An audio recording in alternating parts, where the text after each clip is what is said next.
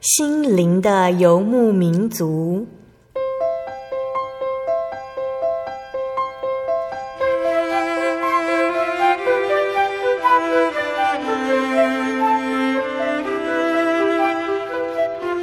在这个谁都不管谁的后现代社会里，每个人的心灵都是游牧民族。成长的过程就是寻找的过程。每一颗漂泊的心灵，其实都在寻找生命的绿洲。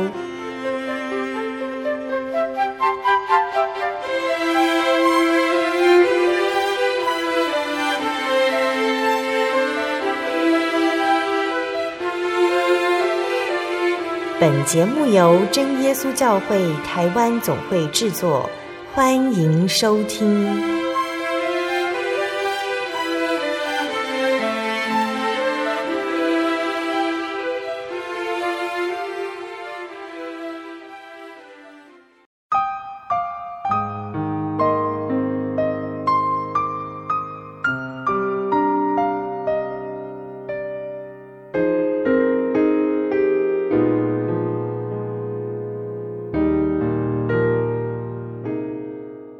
Hello，所有在空中的听众朋友们，大家平安，欢迎收听今天的心灵的游牧民族，我是贝贝。大家这个星期过得愉快吗？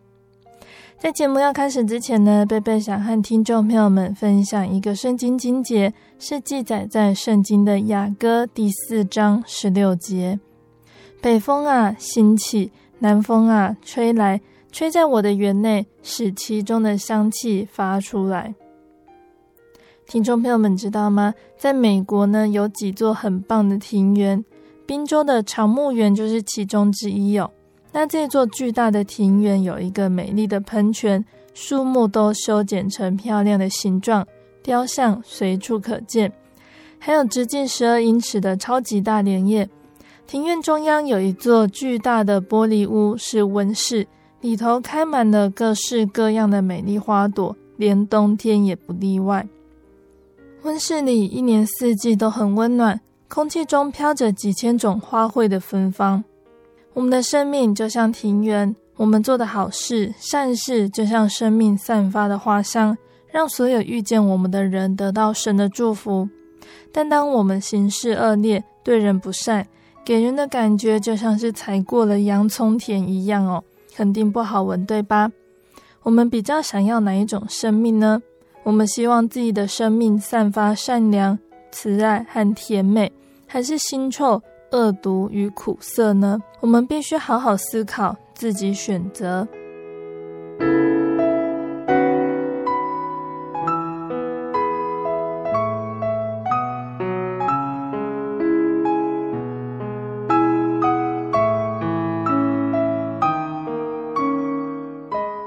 要播出的节目是第一千零九十集《生活咖啡馆》绘本分享《花婆婆》。今天的节目中呢，贝贝要来跟听众朋友们分享《花婆婆》这一本由芭芭拉·库尼创作的绘本哦。那这本绘本是献给世界上让世界变得更美丽的每一个人。故事中说到了，有一个小女孩答应她的爷爷要做一件可以让世界变得更美丽的事。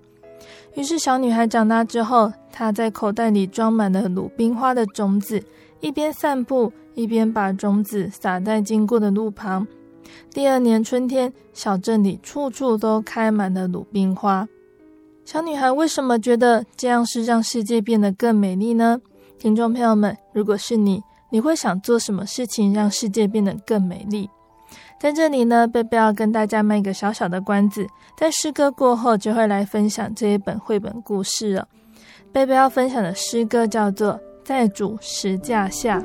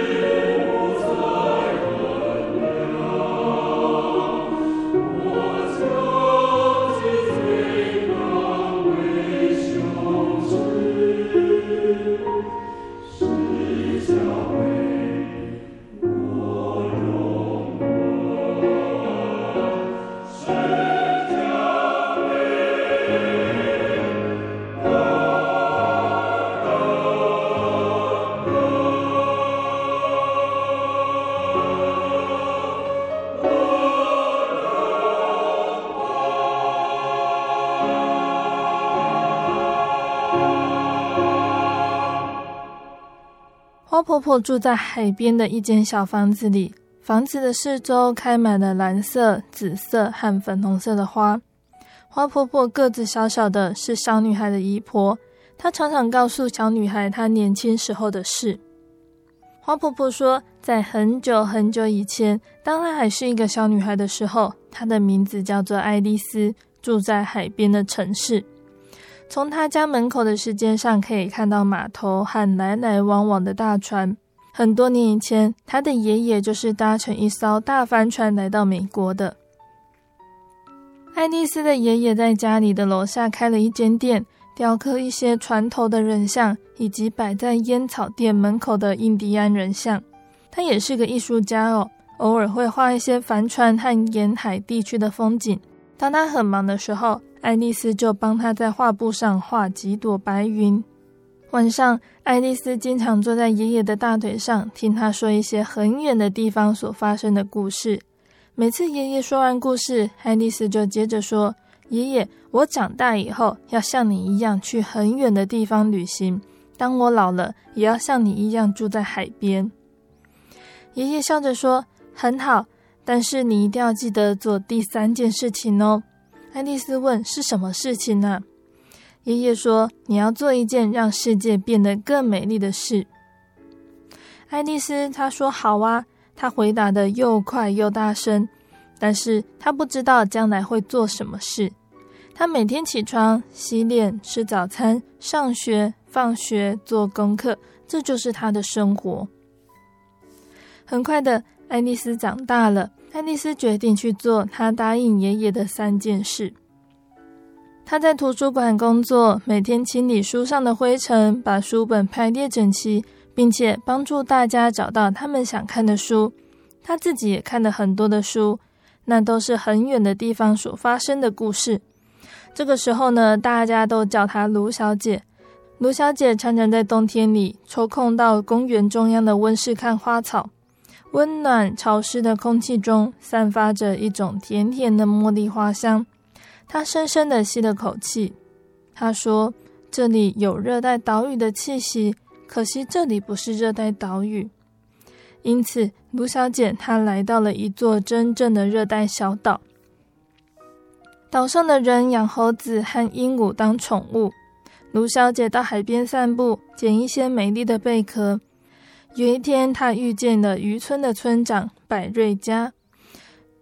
百瑞佳对他说：“你一定累了，到我家坐一下吧。”于是卢小姐到百瑞佳的家里，认识了他的太太。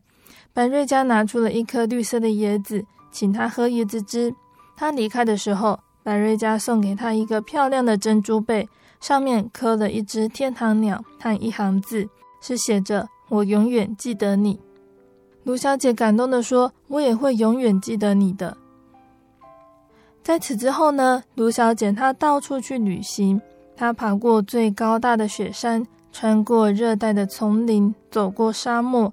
看到狮子在游戏，袋鼠在跳跃，每经过一个地方，他都交了一些难忘的好朋友。最后，他来到东方的一个小国家，在那里，他从骆驼背上摔了下来，背部受伤了。他想一想，哎，他真的是太笨手笨脚了。反正他已经走过那么多地方，也许他该做第二件事情，也就是到海边找个房子住下来。卢小姐说做就做，她在海边买了一间小房子，从新房子的走廊上可以看见太阳升起来，横过天空，慢慢地落入海中。新房子的前面围了一些石头，她在石头中央开辟了一座花园。当她撒下花的种子的时候，她心里非常的快乐。她突然想到，她曾经答应爷爷要做一件让世界变得更美丽的事，但是。要做什么好呢？他觉得这个世界已经够美了。他常常望着大海，不断的想着这个问题。第二年春天，卢小姐背部的伤又发作，所以大部分的时间她都只能躺在床上。去年夏天，她撒下的花种子不知不觉的已经开了花。她从卧室的窗户望出去，可以看到蓝色、紫色和粉红色的花朵轻轻地摇曳着。他非常满意的对自己说：“我最喜欢这种鲁冰花了，希望今年夏天我可以下床去撒更多的种子，那么明年就会开出更多的鲁冰花了。但是他一直躺在床上，没有办法下床。冬天过去，春天又来了，他的身体终于好多了，可以出去散散步。有一天下午，他慢慢地走到山坡上，他很久没有来这里了。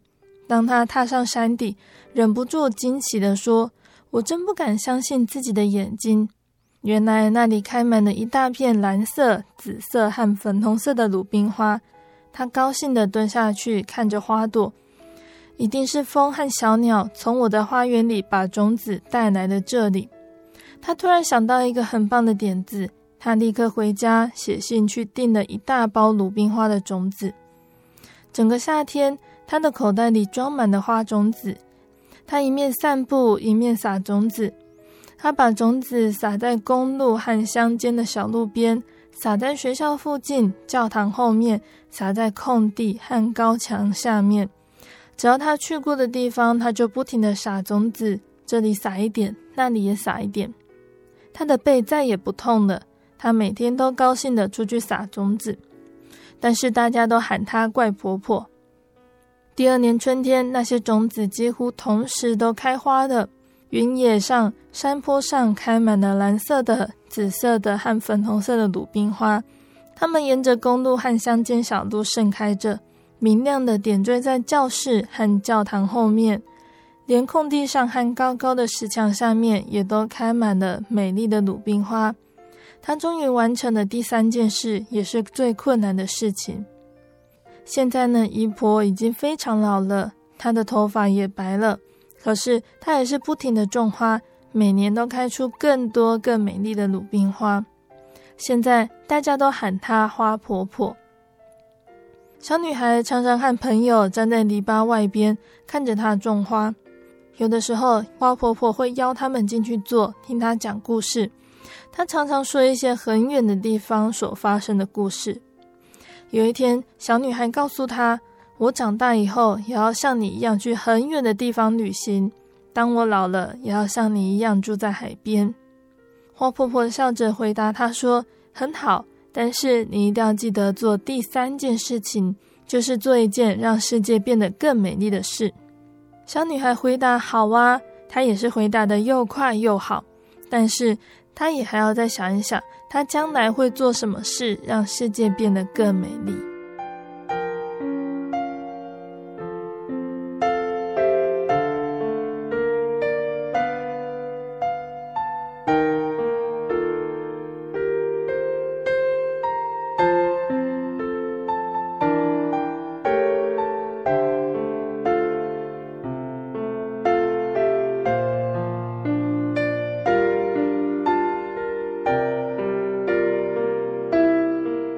亲爱的听众朋友们，今天的绘本故事就分享到这里喽。今天贝贝跟大家介绍花婆婆的绘本呢，是描述一个让世界更美丽的故事。绘本中呢，透过一个小女孩来讲述这位花婆婆的生命故事。花婆婆就像她的爷爷一样，到远方旅行，老了以后住在海边，最后也完成了她答应爷爷的话，要做一件让世界更美丽的事情。但在绘本中提到了做一件让世界更美丽的事。在花婆婆小的时候，她是读书上学，培养自己的能力。长大之后，她去图书馆服务人群的同时，她也是在为自己的梦想预备。她四处去旅行，认识这个世界，亲近大自然，接触不同的人文社会，结交难忘的好朋友。然后，她为这个世界做了一件她能做到的事。也就是撒下花种子，让世界更美丽。这个世界丰富了他的生命，他也回馈了这个世界。那这本绘本呢，它其实画的相当丰富哦。它蕴含了美好的祖孙情，也触及了梦想。从小，花婆婆就有自己美好的梦想。除了花婆婆自己的梦想之外，她的爷爷也微笑请求她答应做一件让世界更美丽的事。那这本绘本呢，也包含了美好生命的感染力，还有传承。花婆婆的爷爷爱她，也教她爱世界。长大之后，花婆婆爱孩子们，也教孩子们要爱这个世界，让世界更美丽。有些想法不是一个人可以完成的，是需要代代相传的。那这本绘本呢，它不是用命令的方式，也不是用要求的口吻，而是用一个生命的故事来作为示范。那这本绘本呢，它是简单的故事，却是清新隽永，让人再三回味的。花婆婆毕其心力为整个城镇撒种子，让整个城镇开满美丽的鲁冰花。让大家分享到这种无私的贡献，其实花婆婆才是最享受其中的。她不仅散播了生命的喜悦，还散播了希望的种子。被别人称为怪婆婆的花婆婆，她竟然也不生气了。她坚持理念：人生有梦最美，尤其是能够让世界更美丽的梦。我们可以想想看，我们的心中还记得我们最初的感动、最初的梦想吗？不论我们的梦想是什么，都不要忘记要做一件让世界更美丽的事情。那从今天的绘本里面呢，贝贝想到了圣经上的一个经节，是圣经的马太福音第五章十三到十六节。马太福音第五章十三到十六节：你们是世上的盐，盐若失了味，怎能叫它再咸呢？以后无用，不过丢在外面，被人践踏。你们是世上的光。城照在山上是不能隐藏的。人点灯不放在斗底下，是放在灯台上，就照亮一家的人。你们的光也当这样照在人前，叫他们看见你们的好行为，便将荣耀归给你们在天上的父。要成为这世界的光和盐，是神他对我们的期许。为什么神对我们有这样子的期许呢？怎么样的形象或行为才符合神对我们的期待？又该如何才能够活出这样子的样式呢？神期待我们不隐藏基督徒的身份。圣经上说的，我们是世上的盐，是世上的光，好像一座建在山上的城，是人所见，不能隐藏的，并不是说你们是会堂的光，还是家里的盐哦。一个人的信仰就应该给所有的人看见。如果只有在教会里面有好行为，这种信仰对别人并没有什么用处。基督徒在世上的每一天，他的信仰就应当向所有的人证实出来。所以，我们不止不隐藏身份，更要积极地显出好行为来。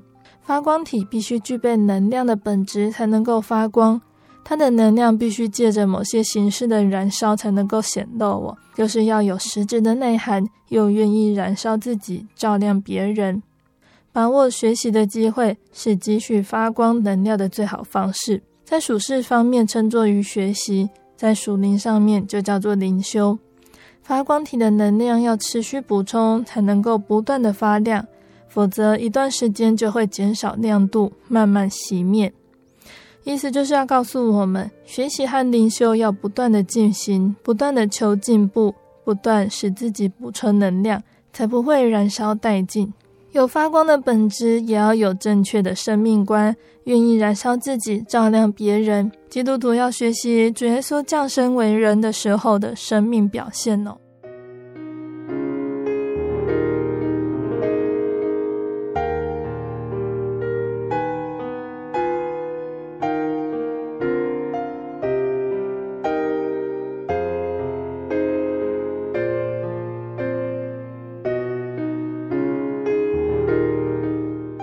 生命的意义与价值，不只在乎于聪明智慧、尊荣地位、丰富资财，而是在乎人生的每一个阶段，存在每一个团体里扮演不同的角色。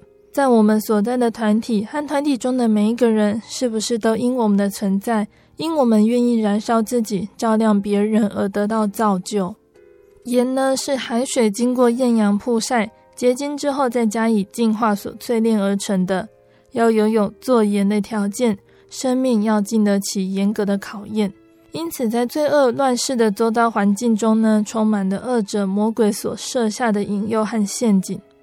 耶稣出来工作以前，先经过旷野的淬炼，胜过肉体的情欲、眼目情欲，还有今生骄傲的考验以后，才开始宣扬福音，拯救病苦，做光做盐的工作。而圣经上我们也提过的摩西呢，他在旷野淬炼了四十年，才蒙拣选担当大任。在一生的过程中，我们要愿意接受考验，也要经得起考验。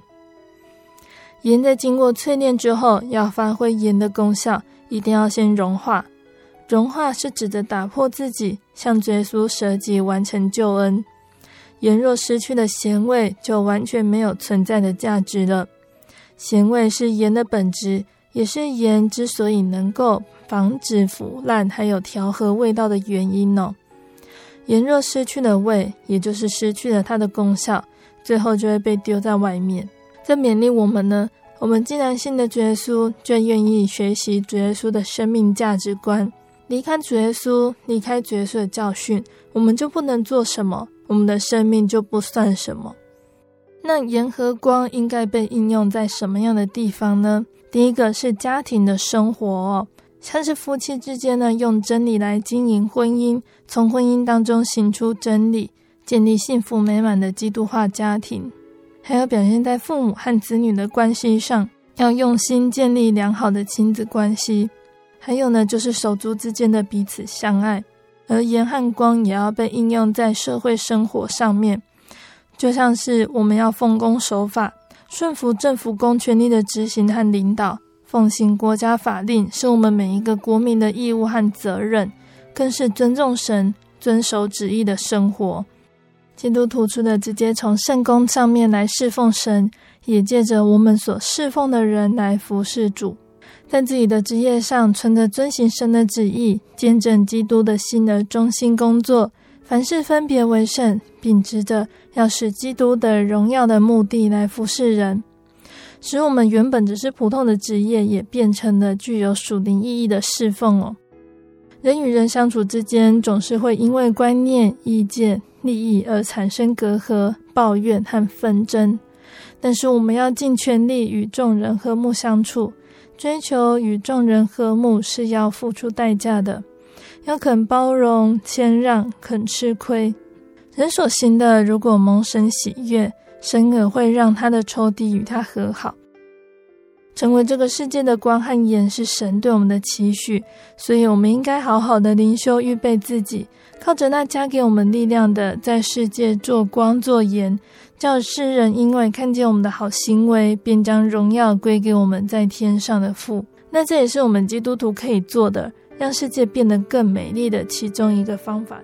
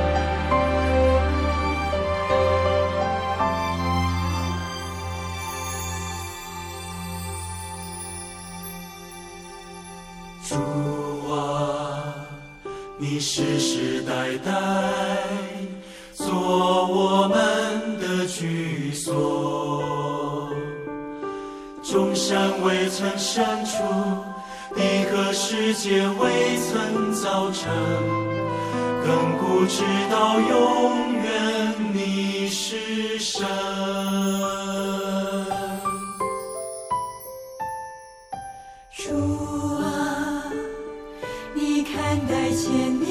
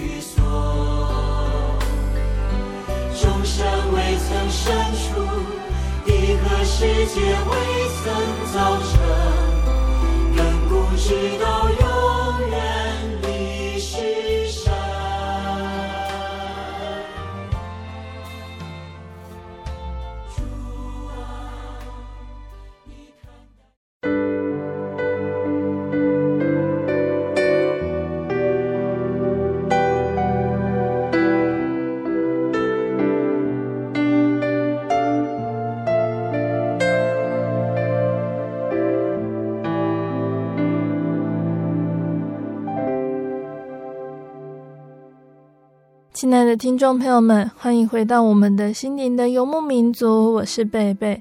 今天播出的节目是第一千零九十集《生活咖啡馆》绘本分享《花婆婆》。节目的上半段呢，贝贝跟听众朋友们分享了一本叫做《花婆婆》的绘本故事。借由这本绘本告诉我们要成为世上的光，世上的盐，让光亮带给世界温暖，让盐调和人与人之间的情感。让世界变得更美丽。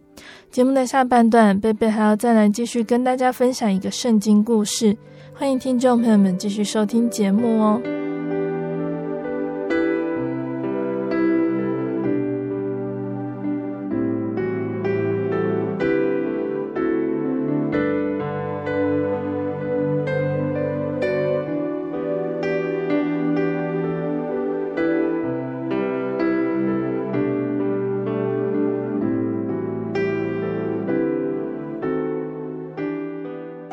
听众朋友们，在下半段节目中，贝贝要继续来和大家分享一段圣经故事。而我们今天要分享的是圣经的撒母耳记。撒母耳记上下在希伯来圣经中，它原来是同一卷书的。希腊文圣经的其实是一本还有五加大译本呢，将撒母耳记和列王记合称为王国记，分成四卷。犹太人认为作者是撒母耳。但是在撒母耳记上二十五章之后的事情，都是发生在撒母耳逝世之后，并且撒母耳记隐含了以色列王国分裂之后的情况，所以一般也认为撒母耳记是写成于王国沦亡之前。但是不少学者更相信，撒母耳记上、撒母耳记下，还有列王记上、列王记下，是在犹太人被掳到巴比伦之后才成书的。那从四世纪中我们可以知道，以色列民他们在进入迦南地之后，既不是一个民族单位，也不是国家单位，只是各个支派联合起来与真神立约的一个同盟。各个支派都有对中央的完全独立的权利，并没有任何类似有组织的政府机构。四世纪中，我们见到了各个支派生存在敌人的包围中，安全可虑。在危难之时呢，神的灵降在士师的身上，士师在号召各个支派出去应敌。平时呢，全境者在三大节期的时候才会聚集在安置月桂的中心，重申和真神的约，同时调停各个支派的纷争。士师他不是国王，虽然有号召力，可是他的权柄并不是永久，也不是绝对的。是神透过士师这样一个自己指定的代表来直接领导百姓。士师时代是以色列人他们在巴勒斯坦地区的顺应调整时期。那这样软弱松散的政治形态维持了两百多年，而到了撒母耳记，以色列百姓的政治形态又要发生了变化，而撒母耳本人也参与了这件事情哦。那我们今天先从萨摩尔的父母萨摩尔的出生说起。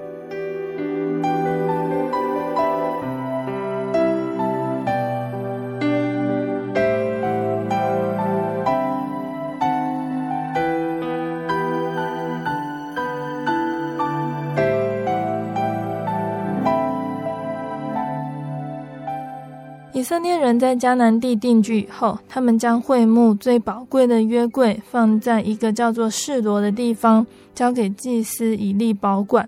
百姓每年都会带奉献的礼物前往示罗一同敬拜祭祀。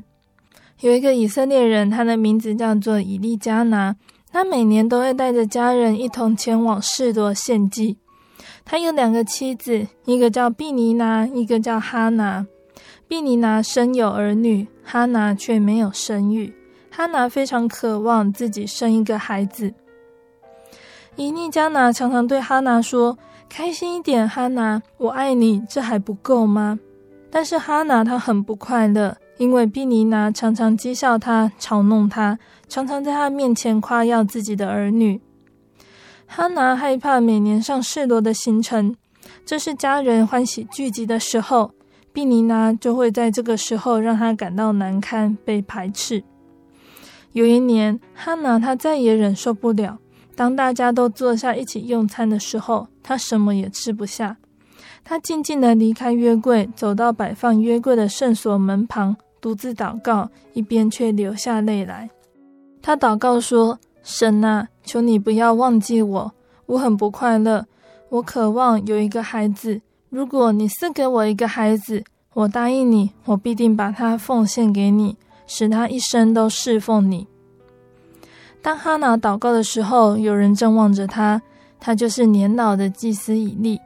他默默地坐在门旁，真奇怪，这个妇人有什么不对劲？或许他是在宴席中多喝了点酒。于是以利走过去对哈拿说话。哈拿告诉以利：“我不是喝多了酒，我只是感觉忧愁痛苦，所以来求神帮助我。”以利回答哈拿说。你平平安安的回去吧，愿神答应你的祷告。哈拿回到以利加拿和比尼拿身边，心里充满了平安喜乐，因为他已经把难处告诉了神，现在只等候神应允他的祈求。当他们回到家之后，哈拿她发觉自己怀孕了，她要生一个孩子，她是多么的兴奋呐、啊！她给她的儿子起名叫撒母耳。意思就是从神求来的。哈拿很疼爱儿子，但是他没有忘记对神的承诺。将到全家一起上示罗敬拜献祭的时候，哈拿就对以利加拿说：“今年我不跟你们一起上去了。等撒母耳长大，可以自己穿衣服、吃饭的时候，我要跟你一起去示罗，带他到以利祭司那里。他要留在会幕里学习侍奉神。”正如我向神许的愿一样，直到以利加拿和哈拿带撒母耳上示罗的那一天，在会幕里分别的时候，撒母耳紧紧拉着他母亲的手。当哈拿慢慢松手，哈拿将撒母耳的手放在以利粗糙的手中时，哈拿对以利说：“我曾经许愿将他献给神，请你好好照顾他，教导他如何侍奉神。”在离开示罗以前，哈拿再次在神面前祷告，为着神赐给他撒母耳而献上称颂和感谢。接着，他们就启程回家。哈拿每一年上示罗探望撒母耳的时候，每一次哈拿都会为他准备一件新衣服。他常常估算他在一年里长大了多少，好预备和他穿着的衣服。以利不久就很喜欢这个年轻的小帮手，他教导撒母耳怎样在会幕里侍奉，并且使他学习神的律法。以利对以利加拿和哈拿说：“你们将撒母耳奉献给神，是多么美的事啊！愿神赐福你们，使你们生养更多的孩子。”神也应允了以利的祷告。不久，哈拿再添了三个儿子和两个女儿。他忙于照顾儿女和家庭，却没有忘记他从神求来又奉献给神的儿子撒母耳。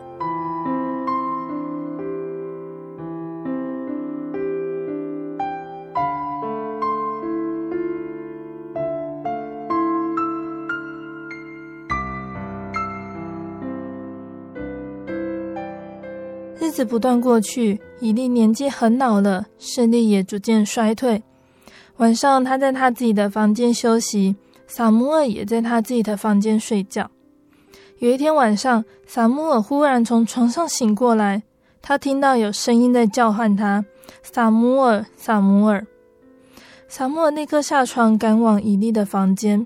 撒母耳说：“有什么事我可以为你做的呢？”伊利回答他说：“孩子，我并没有叫你，回去睡吧。”撒摩尔静静地回去，但是在他再次躺下入睡之前，他又听到了那个声音：“撒摩尔，撒摩尔。”撒摩尔立刻下床，走到以利那里。以利毫不知情，只好再吩咐撒摩尔回去休息。第三次又有声音叫着撒摩尔，撒摩尔，撒摩尔。撒摩尔肯定他不是在做梦的，便再一次走到以利跟前。这次以利并没有打发他走，他猜到了发生什么事情。以利就对撒母耳说：“撒母耳，我想这是神在呼唤你，你回去睡吧。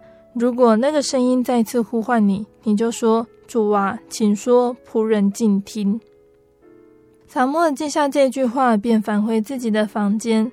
再一次呢，那个声音很清晰的呼唤他说：“撒摩尔，撒摩尔。”撒摩尔马上回答：“主啊，我在听，请说。”撒摩尔听了神对他所说的话，心里很是忧愁和战惊。原来祭司以利的两个儿子，并不像他们的父亲那样良善忠心。他们窃取人们带来奉献给神的礼物，又做了很多违背神律法的事。神告诉撒母耳，他将不容许以利家的人继续当祭司的职分。第二天清早，以利前来找撒母耳，他问：“神对你说了什么？”撒母耳感觉有点尴尬，就把头低下来。他不想告诉以利那个坏消息，但是以利坚持地说。你将所有的事都告诉我。撒母耳告诉他神所说有关他的家的事情之后，以利便垂下脸来，默默的点头。他轻声的说：“神知道什么才是公正和最好的。”撒母耳逐渐长大时，神常常对他说话。神将他要向全以色列民宣讲的事情告诉撒母耳。百姓也都开始留心撒母耳在他们当中宣讲神的话。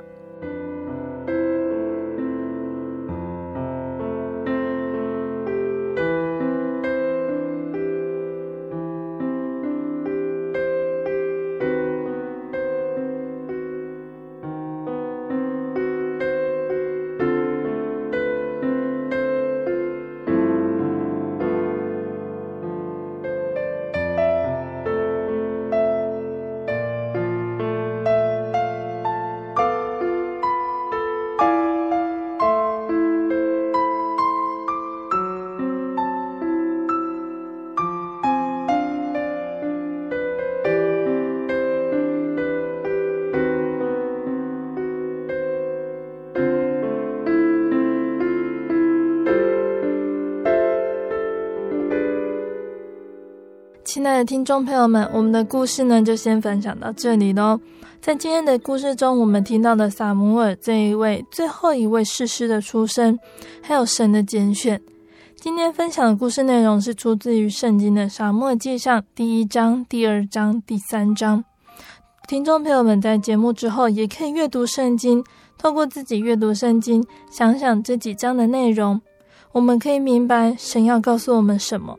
那贝贝在这里呢，也再一次和大家分享撒母耳记的内容，期盼我们都能够牢牢记得圣经上的内容，作为我们信仰上的提醒和醒思哦。在撒摩尔记上第一章呢，我们注意到的是，以利他对哈拿说：“你要醉到几时呢？你不应该喝酒。”哈拿他被误会了，而且还是被祭司误会得很彻底。事实上，他在心里面因为愁苦而发出一场非常美好的祷告内容，反而被祭司误会成不正经的女人。对于一个女人而言，哈娜心中煎熬的是三重的苦：第一重苦是久盼得子而不可得；第二重苦是得和另外一个女人分享丈夫的爱；第三重苦则是被那个分享丈夫的女人讥笑自己的不孕。因而，哈拿将心中的痛苦化为跪下祷告的力量，在祷告中情辞迫切地向神祈求。让人意想不到的是，从哈拿的祷告词中，不仅看出他对神祈求中带着回报的心，他向神求子的同时，却许愿必使他的儿子终身归于神，也看得出他一颗智慧玲珑的心。从每年到示罗祭祀。他看到祭司以利的两个儿子在圣殿的恶行，从中他看出圣公的需要，而向神祷告，愿意将从神得来的儿子再献给神。然而，这样子心中愁苦、情真意切的祷告，却被以利误会成醉酒不正经的女子。那我们在与别人相处的时候，也难免会有被人误会的时候，还不一定像哈娜一样有机会可以当面对人解释。被误会的时候，我们可以反思自己哪里遭人误会了，经一事长一智，下次再避免。但是无论如何，我们无法控制别人怎么看我们、想我们、论断我们。欣慰的是，神看得见我们的动机，知道我们的内心所持的是善是恶。他会照我们内心所想，或照我们的需要，在暗中回报我们。就如同哈拿得来久盼之子是何等喜悦的事情。然而，这么大的喜事，还远远不及这个孩子。将在神国的世上有份，并造就多人同入神国之门所带来的喜悦。那在撒母耳记上第二章呢，我们可以看到，当年哈拿在神面前哭泣许愿，求神赐子。后来哈拿生下撒母耳，把他养到断奶。现在他照着所许的愿，把撒母耳带到神面前还愿献给神。人们都说哈拿求子的祷告情辞迫切，就算被祭司以利误会醉酒，也在所不惜。然而相较之下呢，哈拿他得到了孩子之后，他赞美神的甘心乐意，遵照所许的愿，将撒母耳献给神。那时他的祷告词句句透出对神敬佩尊崇的心，那这个心难能可贵，更是加饭哦。为什么会这么说呢？因为人在需要的时候会记得祈求神，可是当得到恩典之后，往往又忘记感谢神。不说别人，我们自己就可以比较一下祷告的态度。我们跟神祈求了多久，并且蒙恩？那在蒙恩之后的祷告，我们又是怎么样的感谢呢？一个人在困难中向神祈求蒙恩典之后，却不常感谢，对神来说，背信忘恩最是伤痛的。但是这样的事情每每出现在神与人之间的互动中。哈拿他在示罗赞美祷告，向神还愿之后回家，圣经并没有记载他在求什么，神却赐给他加倍的恩典。在撒母耳之后，他又生了五个孩子，不是因为他的祈求，是他对于神的恩典献上感恩的心，蒙神悦纳。那看到哈拿的例子，我们再来想想，我们和神之间的关系是祈求得到就满意了，还是该达到感谢不断蒙恩的境界呢？那从第三章里面，我们可以看到撒母耳他跟祭司以利还有与神之间的对话，是带着恭敬有礼貌的态度。那在我们现代呢，会常常听到“干嘛？好啦，知道啦”。这些语气不太耐烦、用词不雅的字句，甚至也会出现在和长辈还有师长的应对。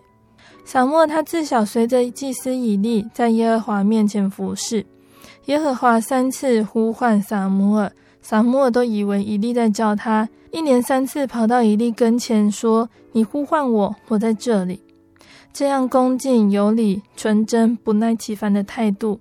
从还只是儿童的撒母耳身上流露出来，叫人感觉到窝心可爱。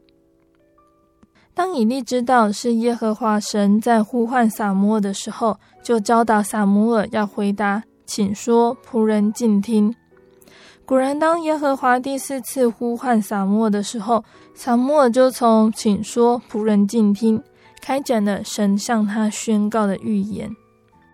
有时候我们会觉得父母或者是长辈要求要有礼貌，甚至是在服装仪容上面要端庄合宜，会觉得很不耐烦。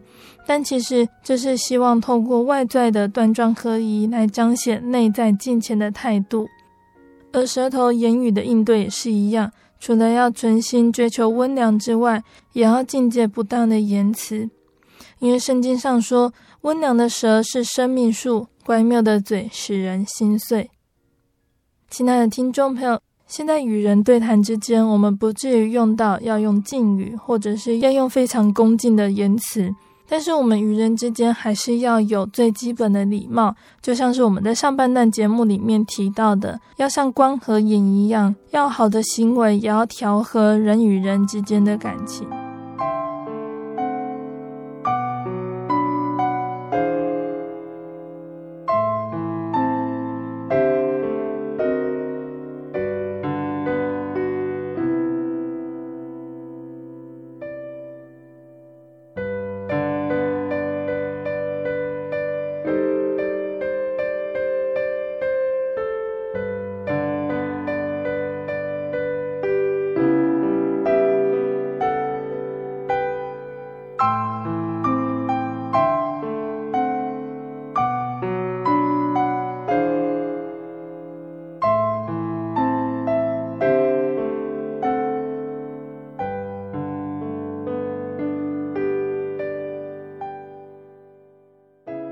的听众朋友们，那今天我们心灵的游牧民族带着大家进入了圣经撒摩尔记的内容。撒摩尔记里主要记载的人物是撒摩尔、扫罗还有大卫。那这三个人物里面呢，有的听众朋友们听过了，有的是比较不熟。那之后贝贝也会再来和大家说说他们的故事。从撒摩尔记中的三位人物撒摩尔、扫罗和大卫。我们会看到《撒母耳记》，它是用一套套的故事来刻画对于约不同的态度，决定他们每个人物之间不同的命运。贝贝可以先偷偷告诉大家哦，之后我们分享《撒母耳记》的时候，会发现真神借此给我们一个提醒：神拣选以色列人，并不是因为他们特别，就像是我们得到神的蒙爱，完全是白白得到的。但是，如果我们没有珍惜和神这样子的关系，将这样的福气视为廉价的恩典，我们就等于是放弃了继续和神的互动，就像当初不再遵守约定的百姓一样。那这实在是叫人可惜的一件事哦。那下个月贝贝再来和大家分享《撒母耳记》中接下来的故事。在节目的最后，贝贝要再来跟听众朋友们分享一首好听的诗歌，这首诗歌叫做。I beseech you.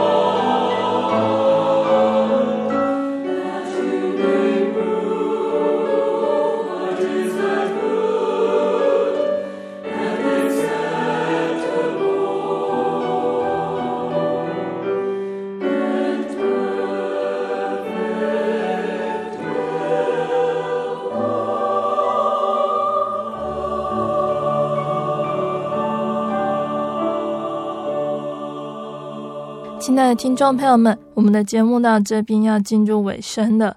如果你喜欢今天的节目，欢迎来信索取节目 CD。如果来收听节目之后，想要更了解真耶稣教会和圣经道理，欢迎来信索取圣经函授课程。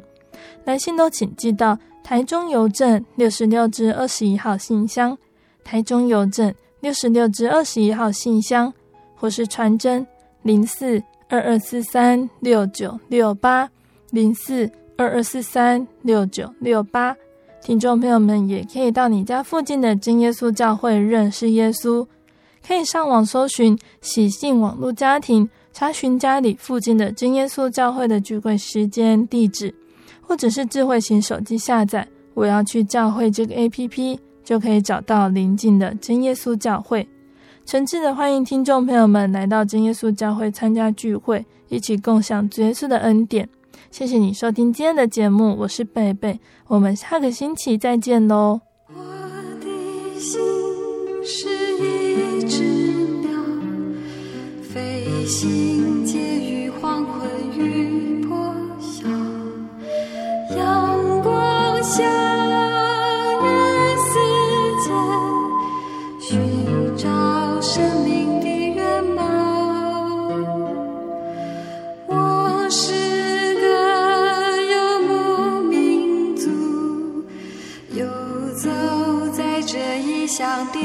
的